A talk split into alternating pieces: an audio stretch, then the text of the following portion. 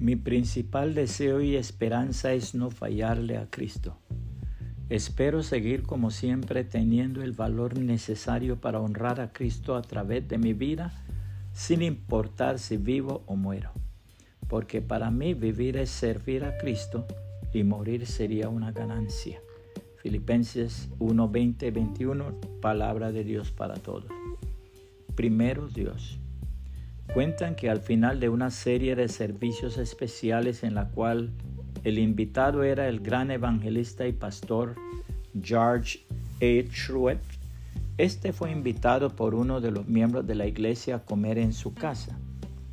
En el camino, el evangelista le preguntó a su anfitrión, hermano, ¿recuerda usted el texto de mi último mensaje en este día? Ya lo creo que sí, lo recuerdo muy bien, dijo este. Para mí el vivir es Cristo. Bien, contestó el evangelista.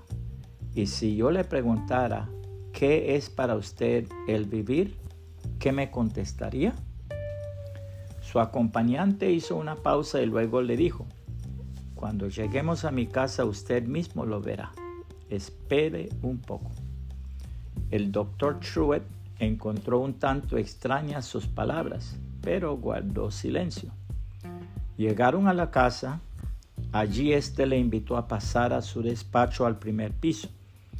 Mientras subían, le explicó, soy probablemente el más importante fabricante de zapatos en esta ciudad. Y en realidad toda la casa demostraba que se trataba de un hombre muy rico. Llegados al despacho en cuestión, abrió las ventanas y señaló con su índice la pared tras su escritorio.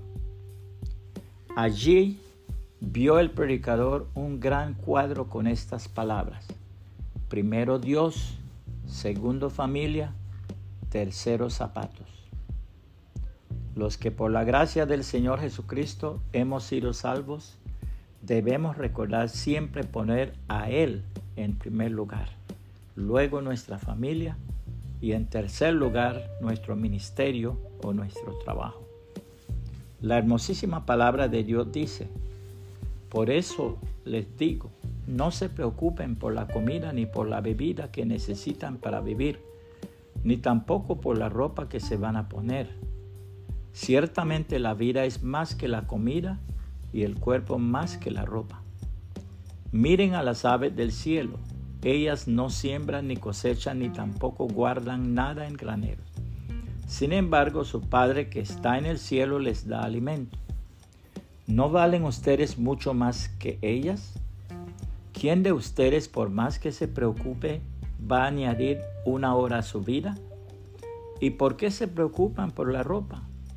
Fíjense cómo crecen los lirios del campo. Ellos no trabajan ni hilan para hacer su vestido.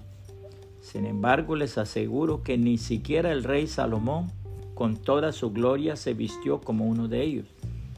Así que, si Dios así viste a todo lo que crece en el campo, que hoy tiene vida, pero que mañana será quemado en un horno, con mucha más razón cuidará de ustedes.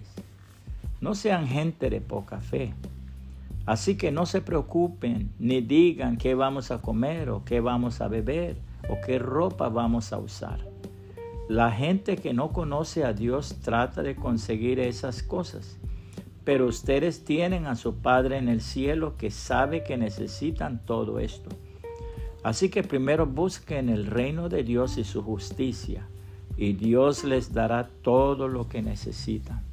No se preocupen por el día de mañana, porque el mañana traerá sus propias preocupaciones. Cada día tiene ya sus propios problemas. Mateo 6, 25 al 34, palabra de Dios para todos.